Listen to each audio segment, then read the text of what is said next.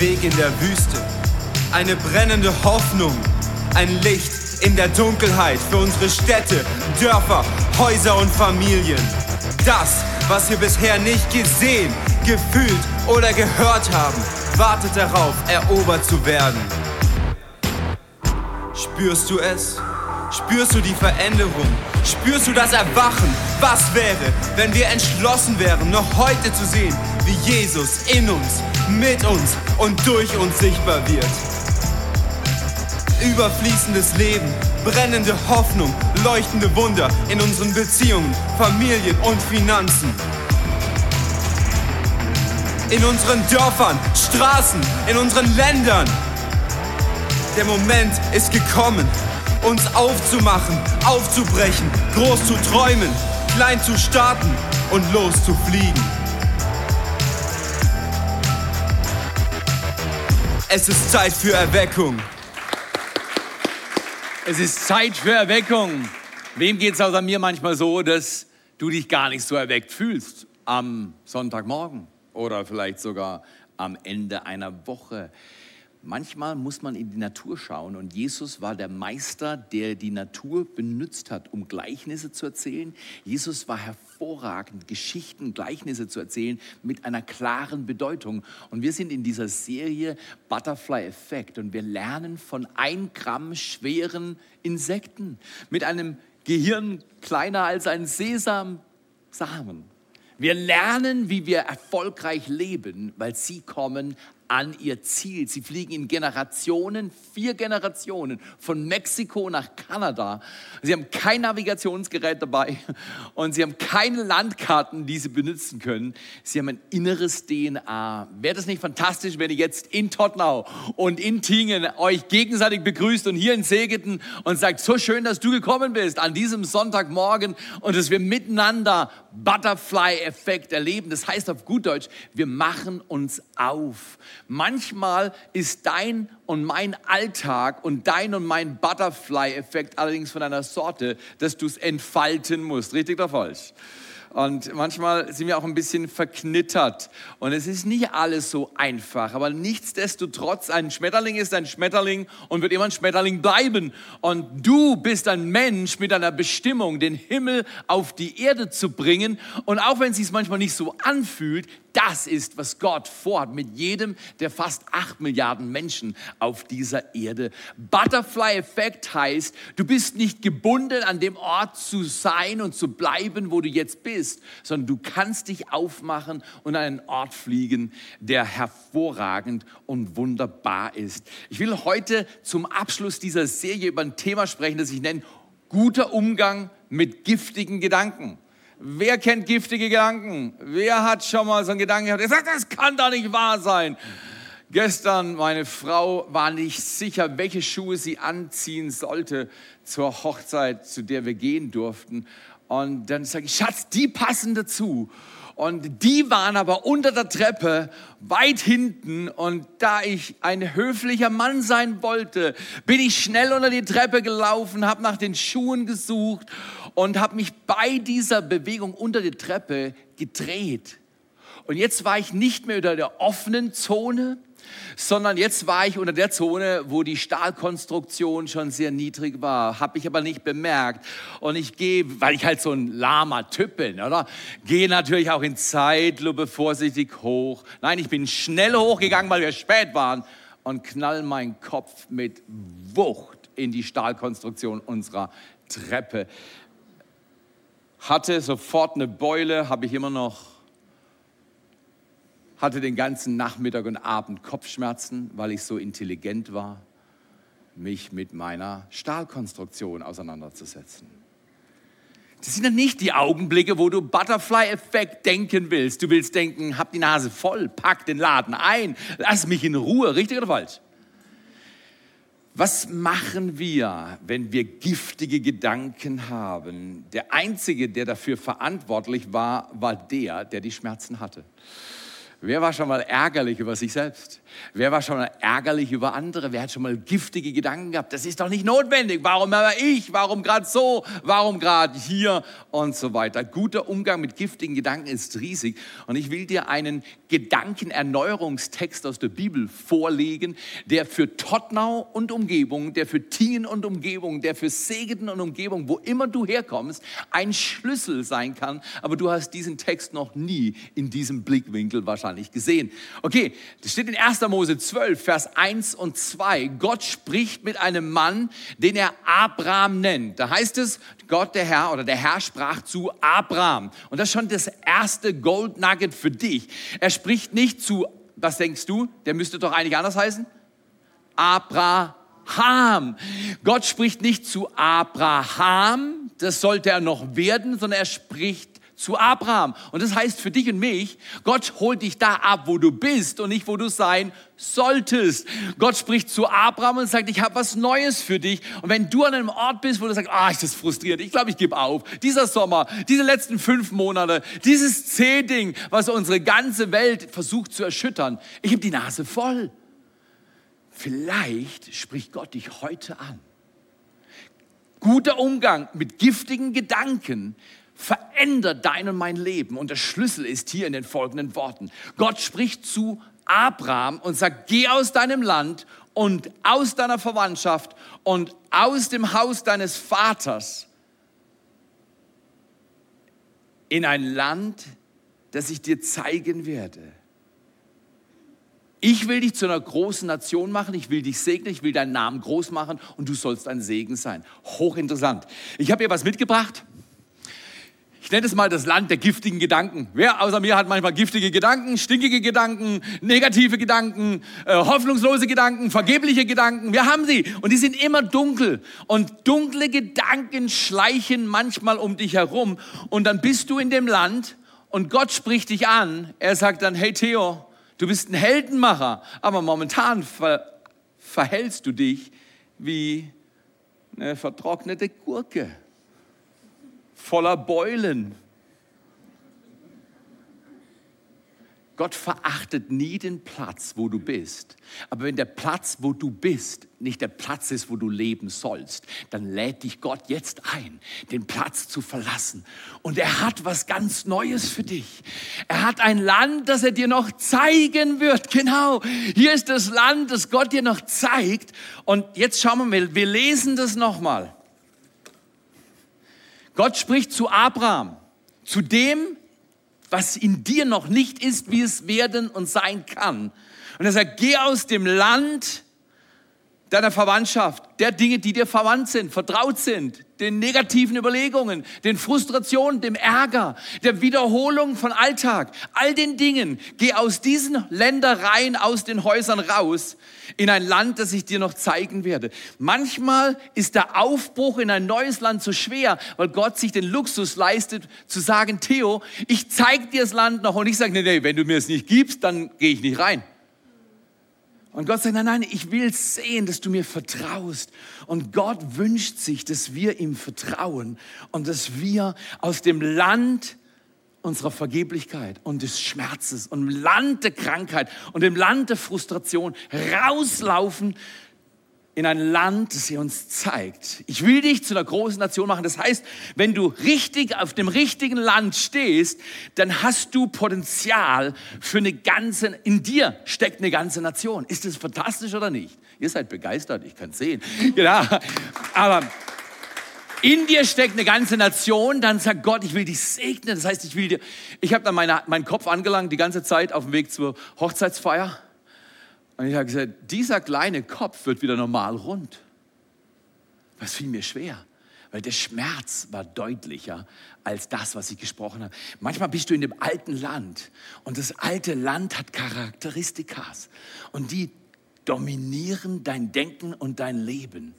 Und Gott sagt, nein, nein, nein, nein, bleib nicht drin, es ist verstehbar, bleib nicht drin, lauf mit mir raus. Butterfly-Effekt heißt, diese kleinen Insekten können ohne GPS, ohne Navi, können die aus einem Wald in Mexiko in die Ländereien von Kanada fliegen, viereinhalbtausend Kilometer. Und sie tun es nur zusammen in mehreren Generationen. Wäre das nicht fantastisch, wenn du dieses Jahr noch drei Leute gewinnst für deinen Glauben, für den Glauben an Jesus Christus und sie einlädst, mit in deine Kleingruppe zu kommen, einlädst, in dein Team zu kommen, einlädst, in Gottesdienst zu kommen.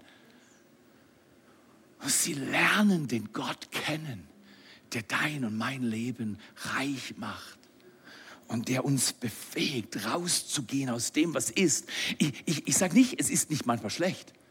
Ich sage nicht, es ist manchmal nicht herausfordernd oder mühsam. Ich sage nur, wir wollen da nicht bleiben.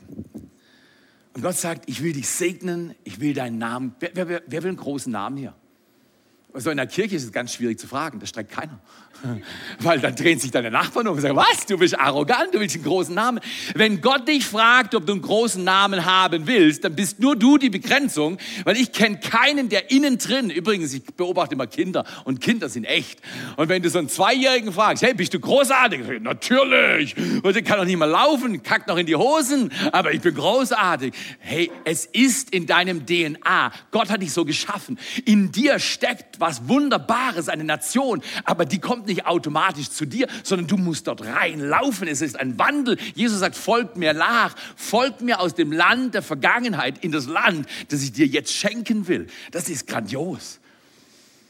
Ich finde das fantastisch. Ich will dir weil ich viel Erfahrung habe, in den falschen Ländereien mich aufzuhalten, habe ich ein paar Länder, die ich dir näher definieren und vorstellen will.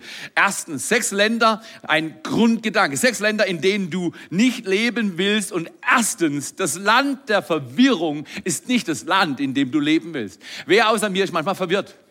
Oder überlastet oder beschwert oder einfach nur so lang gelaufen, dass du einfach müde bist und nicht mehr sicher bist, soll ich das machen oder das machen oder das machen? Was soll ich zuerst machen? Ich glaube, ich mache jetzt gar nichts. Wer, wer, wer hat manchmal das Gefühl? Gar nichts. Nachdem ich mir meinen Kopf angeschlagen hatte, hatte ich das Gefühl, ich mache jetzt gar nichts. Ich habe die Nase voll.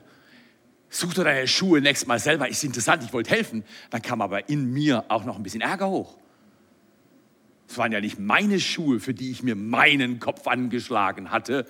Leute, du, ist es nicht manchmal mühsam? Das Land der Verwirrung kann man verlassen mit einem Schritt. Ich sage, Jesus, ich gehe in deine Klarheit. Ich gehe weg von der Dunkelheit meiner Verwirrung und ich gehe hin zu der Klarheit und der Schönheit, der Hoffnung des Landes, der Klarheit und dem der inneren Bestätigung, ich lebe nicht umsonst. Zweitens, du willst nicht im Land der Zweifel leben. Zweifel sind fies. Manche Christen gehen so weiter und sagen, ja, wir sollen überhaupt nicht zweifeln. Ich kenne keinen Mensch auf dieser Erde, der nicht zweifelt. Und wenn sie sagen, lügen sie dich an. Es gibt immer wieder Augenblicke, wo du dir unsicher bist. Und da erwägst du das und noch das. Und das ist per Definition schon ein Zweifel. Du hast das überlegt und dann bin ich mir nicht sicher, ob das besser wäre. Und der Kopf, den Gott dir geschaffen hat, der kann nachdenken. Zweifel ist nicht schlecht. Du musst nur zum Zweifel noch was hinzufügen das mag dich erstaunen. Zum Zweifel muss man den Zweifel hinzufügen. Bezweifel den Gedanken, der in dir zweifelt. Sagst, na, am Ende ist gar nicht so schlimm. Ich bezweifle jetzt mal dieses Unheil. Ich habe keine Gehirnerschütterung. Ich bezweifle das. Zum Zweifel musst du einfach einen Zweifel hinzufügen. Dann kommt wieder Klarheit rein. Bezweifel deinen Zweifel. Stark. Raus aus dem Land der Zweifel. Drittens, du willst nicht wohnen im Land der Sorgen. Jemand wacht morgens auf und dann drückt es hier hinten. Und denkt, wow, vielleicht wächst da was. Vielleicht werde ich geschnitten. Vielleicht werde ich sterben. Dann geht die Person zum Arzt. Und sie sagt, ja, drückt da. So, ja, wo drückt's? Ja, hier. Dann tastet der Arzt dich ab. Dann sagt der Arzt, machen Sie keine Sorgen. Sind Verdauungsprobleme. Haben Sie zu viel Nutella gegessen? Ja. 90 Prozent aller Sorgen treffen nie ein. Das heißt auf gut Deutsch, die meisten Sorgen sind wissenschaftlich erwiesene Zeitverschwendungsmethoden. Wer außer mir verschwendet manchmal Zeit? So ist das. Deswegen schaut euch mal dieses Video an von diesem wunderbaren Mann. Mein Erlebnis mit Gott und mit meinem Glauben, was, was, was mit mir zu tun hat, habe ich in meinem Betrieb schon sehr oft erlebt. Eine ganz besondere Geschichte, wo ich sage, Gott hat das letzte Wort oder Gott hilft rechtzeitig, meistens aber spät. Und das hat was mit mir zu tun, mit meinem Glauben, mit meiner Erfahrung im Glauben, aber auch in meiner Berufung oder mit meinem Leben. Und hier habe ich ein Erlebnis in meiner Firma gehabt vor sechs, sieben Jahren, wo wir für 14 Tage den Betrieb schließen mussten wegen Baumaßnahmen. Und wir wussten, wir brauchen aber noch mindestens 40.000 Euro Umsatz. Und äh, wir hatten ein Angebot von einer Firma für ein Jahresjubiläum, wo eigentlich genau diesen Umsatz ausgemacht hat, den wir an einem Tag machen konnten, wo wir sonst eine Woche brauchen. Und ich habe zu meinem Sohn Benjamin gesagt, das, da bewerben wir uns drum und wir geben einen hohen Preis ab damit auch ein Ertrag letztendlich da ist. Und äh, das haben wir dann gemacht. Für diese Firma hatte ich früher schon größere Caterings, Party-Service gemacht mit guter Erfahrung, was natürlich auch wieder was mit mir zu tun hatte und meiner Erfahrung mit dieser Firma. Und äh, wir haben das abgegeben. Ich wusste aber auch, dass die Nachfolger von dieser Firma das letztendlich über eine Agentur in Freiburg ausgeschrieben haben. Und da war ein bisschen Unsicherheit, wer entscheidet. Die Catering-Firma, die das über uns dann erfragt hat, oder die Firma selber. Und wir haben das abgegeben, dann war letztendlich ein längerer Prozess, wo sie immer noch wollten, dass wir mit dem Preis zurückgehen. Da habe ich gesagt, nein, das ist unser Preis und das ist unser Angebot. Und gute Woche bevor diese Veranstaltung gewesen wäre, haben wir letztendlich dann im Mut und Glauben angefragt, wenn jetzt bis morgen die Zusage nicht kommt, nehmen wir das Angebot zurück. Und äh, das war für uns natürlich eine mutige Frage und ein guter, mutiger Schritt, weil wir genauso verlieren konnten. Aber es war dann so, dass Gott wirklich das letzte Wort hatte. Und die Firma hat uns zwei Stunden später angerufen und hat gesagt, ihr kriegt den Auftrag, wir haben das vergessen. Ja? Und äh, wir hatten dann diesen Auftrag. Ich hatte dann letztendlich in dieser Erfahrung auch gewusst, dass diese Firma eine gute Firma ist. Und ich habe gesagt, ich möchte dann gleich mal 50 Prozent Anzahlung. War natürlich auch noch sehr mutig. Und in diesem Glauben, in dieser Erfahrung, was ich natürlich da schon an Erfahrung mit dieser Firma und auch in unserer Arbeit gemacht habe und auch im Glauben, wo ich Lebensschritte immer wieder solche Dinge erlebt habe, hat es was mit mir zu tun gehabt und ich habe letztendlich in diesem Glauben gehandelt. Das ist eigentlich diese Geschichte.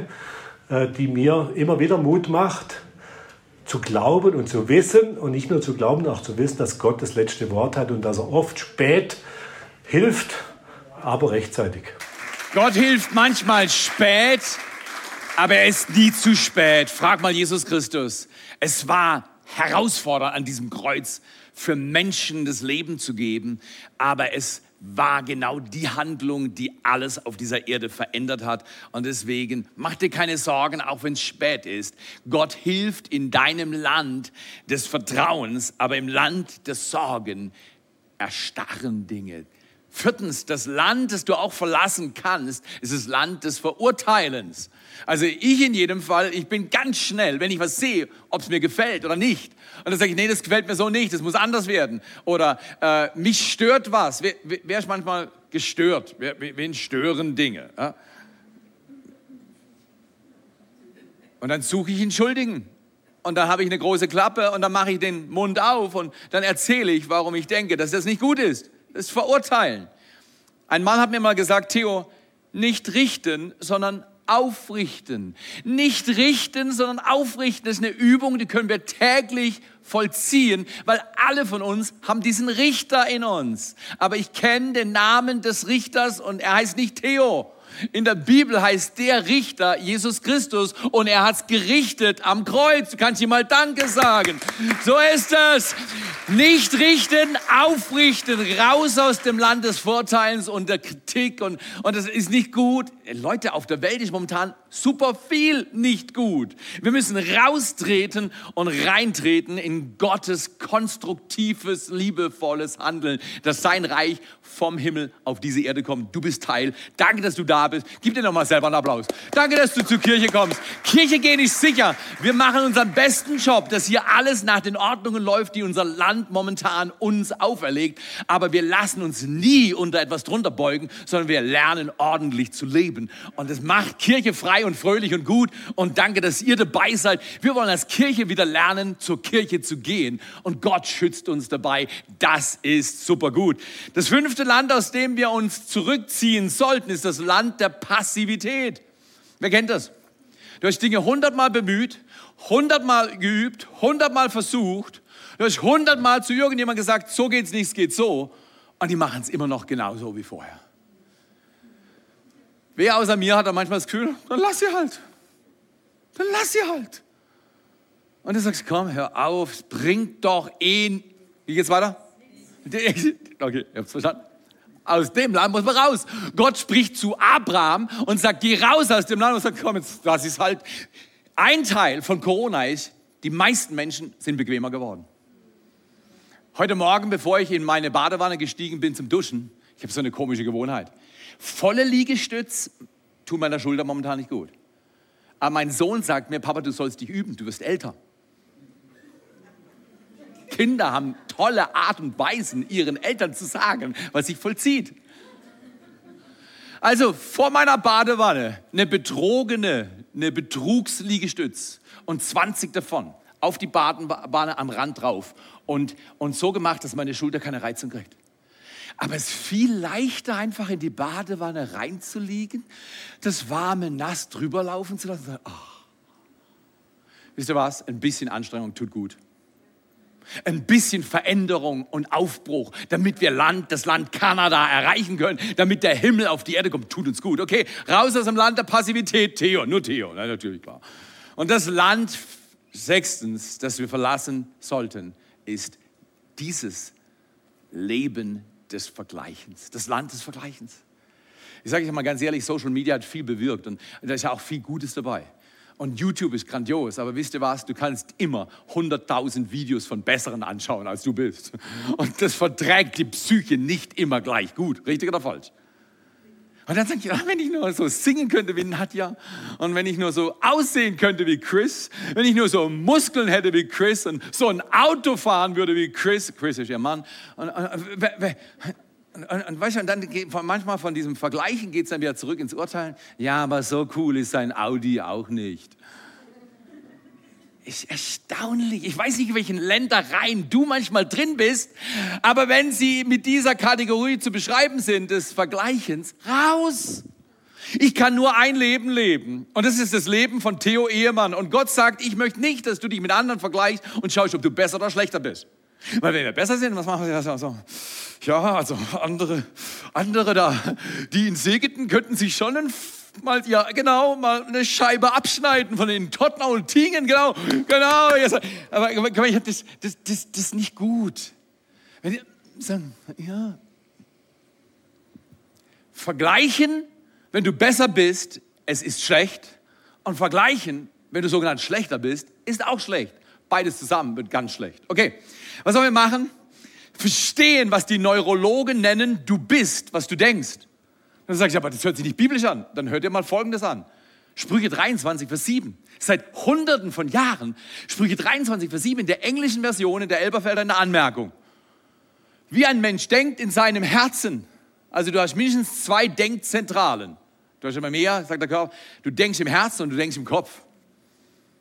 Deswegen bin ich manchmal verwirrt. Was denke ich jetzt gerade? Genau, denke mit deinem Herzen. Wie ein Mensch denkt mit seinem Herzen, so ist er. Neurologisch, wenn du einen Brainscan anschaust von einem Menschen, der sehr viel negative Gedanken denkt, der im falschen Land der Depression, der Passivität, des Vergleichens, des Urteils, des Zweifels und des Sorgen lebt. Ein Mensch, der dort lebt, das kann man physisch sehen. Dein Gehirn ist nicht einfach eine Freifahrtzone, sondern dein Gehirn ist eine physische Örtlichkeit. Und wenn du Gutes denkst, wird es besser. Und wenn du Schlechtes denkst, dann wird es schlechter. Das ist so wichtig, weil wir denken, ah, das kann man doch denken, andere denken es auch. Ah, das Gift kann ich doch trinken, andere trinken es auch. Nein. Wir müssen aufpassen, wo wir leben, in welchem Land. Gott sagt zu Abraham, geh raus, Theo, äh, oder Abraham, genau. Geh raus, Abraham, aus diesem Land. Das tut dir nicht gut, okay. Du bist, was du denkst. Und ein Mensch, wie ein Mensch denkt in seinem Herzen, so ist er. Möchte euch von einem Mann erzählen, der mit sechs Monaten adoptiert wurde. Das heißt, er wurde entwurzelt aus seiner Ursprungsfamilie. Er wurde rausgerissen, woanders reingestopft. Und dann hatte er schon in seiner Kindheit Wachstumsschwierigkeiten.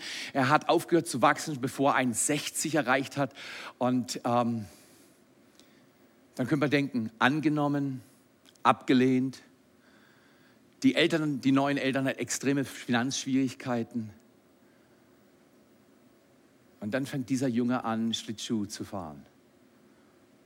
Er wird so gut, bis er 1984 die Goldmedaille im Schlittschuhlaufen für die USA gewinnt. Du denkst, wunderbar, jetzt wird alles besser. Ein paar Jahre später kriegt er Hodenkrebs. Er wird operiert und er braucht Jahre, um wieder zu fahren. Wieder ein paar später das erste von zwei Hirntumoren, operiert.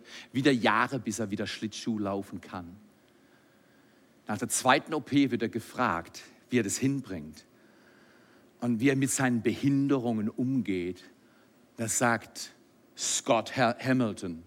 Die einzige Behinderung, die ich kenne, ist eine schlechte Einstellung. Wow. Wir haben sie noch nicht zwei Hirntumore rausgeholt. Ich habe noch nicht Wachstumsprobleme gehabt im Sinne von körperlich. Ich bin auch noch nicht Millionär geworden und ich bin auch nicht im Land gewesen, wo ich Dinge, die ich gut konnte, über Jahre wieder neu trainieren musste. Aber oft empfinde ich mich als eingeschränkt und behindert. Hör auf zu denken, Umstände, Corona oder momentane Situationen in unserem Land oder deinem Arbeitsplatz oder in deiner Familiensituation schränken dich ein, du bist behindert. Nein, wie ein Mensch denkt in seinem Herzen, so ist er. Danke, Scott Hamilton, für diese mutige Aussage. Ja. Okay. Vier Dinge, die wir tun können, damit wir Butterfly erleben, dass wir Butterfly-Effekt erleben. Und das erste ist, die Erneuerung deiner Umgebung fängt immer an mit der Erneuerung deiner Gedanken. Wir würden gern sagen, ich warte jetzt mal hier, bis alles passiert, was passieren soll. Dann kann ich auch so singen wie Nadja. Nadja sagt, Dream on, Baby. So gut wie ich wirst du nie. Nein, das sagt sie nicht. Aber, aber, aber wenn du Veränderung willst, das Erste, was du verändern kannst, ist nie dein Umstand. Das kann sein, der geht nicht anders. Aber du kannst dein Denken zu deinem Umstand verändern. Deswegen die Erneuerung der Umgebung fängt an mit der Erneuerung deiner Gedanken. Und das heißt in Römer 12, Vers 2 heißt es, seid nicht wie die Welt ist. Das, das ist normal für die Welt ist normal. Wenn es bescheiden ist, dann denkst du bescheiden. Aber die Bibel sagt, wenn es bescheiden ist, fang an, den Himmel auf die Erde zu bringen durch Jesus Christus, weil er am Kreuz für alles bezahlt. Und deswegen können wir uns nicht von den Umständen hindern lassen, sondern wir laufen aus den Umständen raus in ein Land, das Gott für uns vorbereitet hat. Deswegen seid nicht wie die Welt ist, sondern werdet verwandelt durch die Erneuerung eures Denkens. Es ist das Denken, das Erneuerung vom Himmel her braucht. Und dann kannst du das Leben leben, das Gott für dich vorbereitet hat, genau da, wo du jetzt bist. Auch wenn es Einschränkungen gibt. Zweitens, die besten Lektionen kommen aus den schlimmsten Zeiten. Mit keiner Sache habe ich mehr Schmerz in meinem Leben gehabt als mit meiner Schulter auf der rechten Seite. Vor 34 Jahren oder keine Ahnung wie vielen Jahren, vielen Jahren, habe ich sie mir ausgerissen beim Fahrradunfall. Das erste Jahr war die Hölle, aber danach habe ich immer wieder Schmerzen gehabt. Ich habe oft zu Gott gerufen, gesagt, danke Gott, dass du mich heilst. Und Gott hat die Schulter berührt, immer wieder. Aber ich bin durch Schmerz gegangen. Die Lektion, die Schmerz mich gelehrt hat, hat nichts anderes mich gelehrt. Wenn der Sohn Gottes durch Schmerzen gehen musste, um Gehorsam zu lernen. Wer bin ich, dass ich sage, Gott, du gibst mir ein bisschen mehr Hawaii und dann mache ich mit. Und wenn es so schlecht bleibt, dann check ich aus. Nein, wir bleiben dabei. Bleib in der Kirche. Komm mit deinen Freunden. Bring deinen ganzen Ort mit. Lass uns Dinge diesen Sommer tun, die wir noch nie getan haben.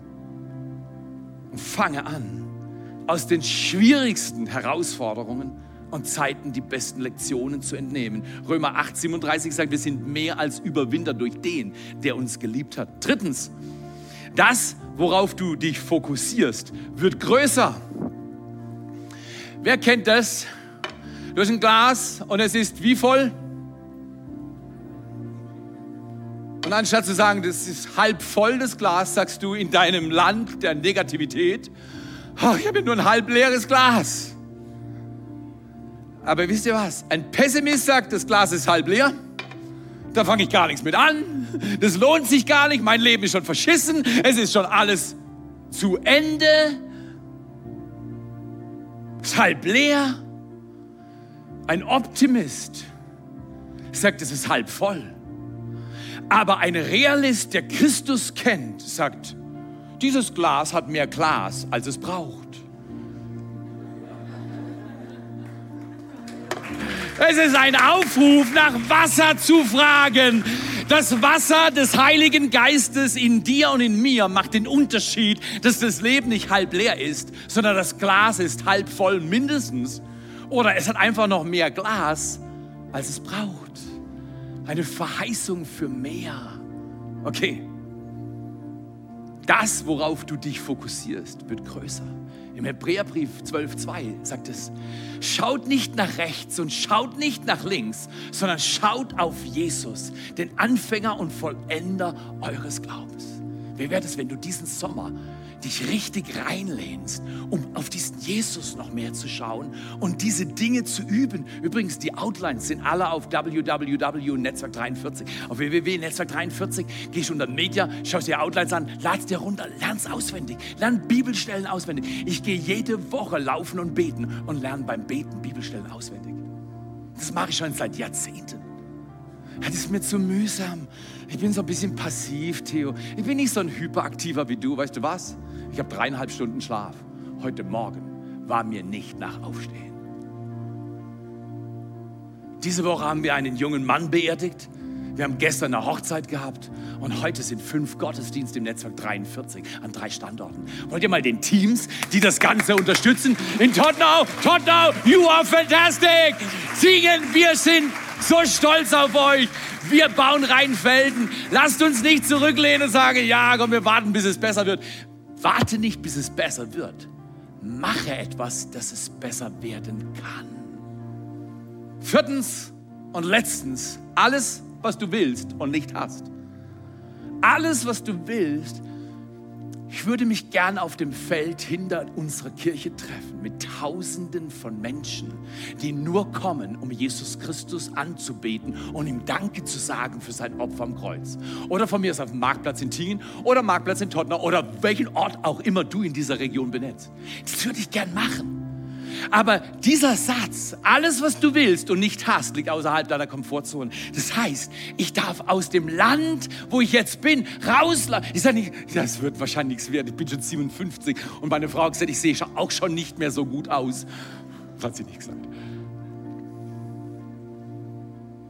Alles, was du willst und nicht hast, oder soll ich es formulieren? Alles, was der Himmel für dich vorbereitet und du noch nicht hast, kannst du empfangen, wenn du das Land, in dem du bist, verlässt und das Land gehst, wo die Nation auf dich wartet, wo der große Name sich gestaltet. Großer Name hat nichts mit großem Kopf zu tun, sondern mit Charakter. In der Bibel ist der Name ein Sinnbild für Charakter. Wäre das nicht fantastisch, wenn mein und dein Charakter sich so verändert, dass der Himmel auf diese Erde kommen kann?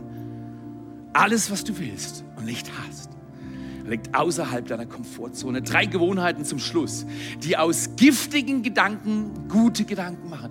Drei Überlegungen, drei Gewohnheiten. Man könnte sagen, erst formst du eine Gewohnheit. Ich form gerade eine Gewohnheit, meinen Körper ein bisschen zu disziplinieren. Das ist mühsam. Ich merke erst, wie schwer ich bin. Ich könnte es auch anders sagen, ein Wort mit, mit F und E und Doppel-T. wie schwer ich bin, wenn ich mich übe. Man merkt erst, wenn man aus dem Land der Gewohnheit der Falschen rausläuft, dass das Land gar nicht so gut ist. Erst formst du eine Gewohnheit, dann formt sie dich. Ich habe vor Jahren eine Bibellesegewohnheit entwickelt. Meine Güte, war das schwierig. Wir haben die Lehrer gesagt, hey Theo, du machst besser eine praktische Ausbildung. So mit Texten und komplizierten Sachen, dein Kopf ist nicht so geeignet. Weißt du, dann schlage ich mir noch an. Manche Leute sagen, in deinem Dachstübchen ist noch nicht viel drin zum Anfang, Theo. Aber dann haust du ihn noch an. Das ist schädlich, Theo. Dann ist noch weniger drin. Aber Lehrer haben mir keine verheißungsvolle Zukunft, keine begehrenswerte Zukunft verhießen. Ich sagte, Theo, geh, lern was Praktisches. Wenig wussten sie dass ich in der Sprache, die mich von der Schule hat fliegen lassen, Englisch, studieren sollte. Und mit einem 1-0er Abschluss mit meinen amerikanischen Kollegen gefeiert habe dass das, was mich minderwertig abgestempelt hat, Gottes Gnade gebrochen hat und er mir eine neue Gegenwart und Zukunft gestaltet hat. Welche Zukunft will Gott dir gestalten? Welches Land willst du verlassen und in ein Land gehen, das er für dich vorbereitet. Diese Gewohnheit, erstens, die wir sehen, die ist in Philipper 3,13 beschrieben. Die zweite und die dritte. Philipper 3,13 sagt, eines jedoch tue ich. Ich verlasse, was hinter mir ist. Settle your yesterdays. Lass deine Vergangenheit vergehen. Und gehe Streck dich aus. Verlasse, was hinter dir ist. Streck dich aus nach dem, was vor dir ist. Und jage, jage diesen Sommer. Die Dinge, die Gott für dich vorbereitet hat. Gib Eifer und Kraft. Bau deine kleinen Gruppen jetzt schon. Denk an 21 Tage Gebet. Lasst uns laufen für die Dinge Gottes auf dieser Erde. Eines jedoch tue ich, ich verlasse, was hinter mir ist. Das ist eine Übung, das ist eine Denkübung. Und ich strecke mich aus und ich jage nach, nach dem Ziel, dem Kampfpreis der Berufung in Christus Jesus. An den Locations kommen jetzt Schlüsselpersonen und die nehmen das von hier weiter. Die drei Gewohnheiten für euch in Tottenau und für euch in Tingen werden praktisch individualisiert angewandt. Lasst uns mal einen Applaus geben, dass wir an allen Locations so tolle Leute haben. Und hier, wir gehen erstens die Gewohnheit, Negatives loszulassen.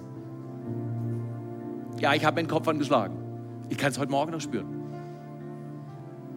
Aber ich lebe nicht im Schmerz, ich lebe in der Heilung. Wenn ich sie noch nicht spüre, kann ich es wenigstens im Glauben tun. Jesus, ich glaube dir, es wird wieder besser. Und ich höre der Himmel, wenn du heute Nacht mehr schläfst, kommt's gut, Theo. Manchmal sind ganz einfache Schritte notwendig, damit Dinge wieder gut werden. Lass Negatives los. Ich war ein Profi im Negativdenken. Wer außer mir kann auch ganz gut negativ denken? Gut negativ denken. Ich habe mich neu geübt, indem ich mit meinem Mund Dinge ausspreche, die die Bibel über mich sagt und nicht ausspreche, was ich fühle. Ganz wichtig. Zweitens die Gewohnheit, hoffnungsvoll zu bleiben. Wenn ich richtig bedrückt bin, dann habe ich geübt zu sagen, das Beste kommt noch. Auf gut Deutsch, wenn Gott fertig ist, dann ist es gut. Und wenn es noch nicht gut ist, ist Gott noch nicht fertig. Gott gießt das Glas noch nach. Aber bitte nicht lamentieren, dass es halb leer ist. Das geht gar nicht. Die Hoffnung zu bewahren ist so wichtig. Und drittens und letztens die Gewohnheit, dass wir konkrete nächste Schritte gehen. Bei meiner Bibellesegewohnheit, ich sagte, ich habe lange gebraucht, bis ich den Rhythmus drauf hatte, dass ich regelmäßig lese. Ich lese ja als Profi, also als von Berufswegen. Aber es zählt nicht. Weil du sagst, ja, ich bin hier nicht beruflich angestellt, so, dann muss ich auch nicht in der Bibel lesen. Nein, nein, ich lese die Bibel persönlich, privat, für meine Stille. Und das, weil die meisten guten Impulse kommen für Predigten aus der Zeit der Stille. Nimm dir fünf Minuten oder 15 Minuten oder was du willst. Verbringe die Zeit in Gottes Wort und im Gebet. Der Himmel wartet, auf die Erde zu kommen.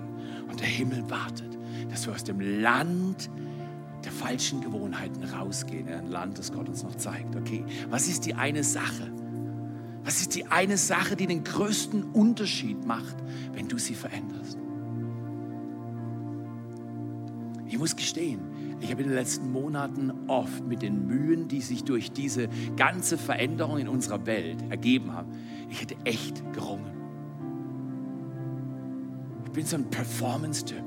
Und mich nervt es, wenn Dinge behindert werden und nicht vorwärts gehen. Ich kann hart schaffen, macht mir nichts aus. Aber wenn Dinge nicht bewegt werden, das halte ich ganz schwer aus. Und ich habe in dieser Zeit, wo ich so oft gerungen habe und dachte, was machen wir noch? Leute bleiben zu Hause, Leute sind voller Angst, Leute machen sich Sorgen. Ich verstehe schon, dass es gefährlich ist. Ich habe gesagt, Gott, ich ehre dich jeden Tag mit Bekenntnissen des Glaubens. Ich ehre dich jeden Tag, indem ich andere ermutige. Ich ehre dich jeden Tag, indem ich Dinge verschenke. Ich mache konkrete Schritte. Welcher konkrete Schritt ist für dich da?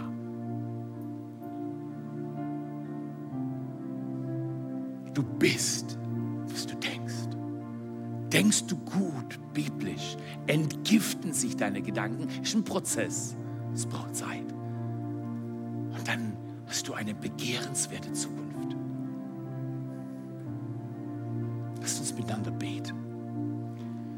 Dass dieser Sommer erweckt wird, dass du erlebst, wie Gott sich erbarmt über deine Herausforderung. Du bist, was du denkst. Denke neu, denke biblisch, denke Jesus, denke Erlösung. Jesus, wir danken dir jetzt für diesen Tag. Danke, dass du uns lieb hast, dass du jetzt zu uns kommst durch den Heiligen Geist, unsere Gläser auffüllst. Danke, dass du uns befähigst, Butterfly-Effekt zu leben, dass wir uns aufmachen aus den Ländern der Bedrückung und erobern, was du an Glück und Herrlichkeit und Kraft und Heilung und Wachstum im Reich Gottes vorbereitet hast. Danke für Wunder, danke für deine Gegenwart. Wenn vielleicht für dich der erste gute Schritt ist, Jesus dein Herz zu öffnen, dann bete doch folgendes Gebet. Bet's mit mir und wenn ihr wollt, betet alle mit. Jesus, ich öffne mein Herz. Jesus, ich bring dir meine Mühen, meine Last, meine Schuld. Ich lege sie bei dir ab. Und ich empfange jetzt neues Leben durch dich. Rette mich, verändere mich, heile mich. Jetzt. In deinem Namen, Jesus. Und alle sagen, Amen. Amen.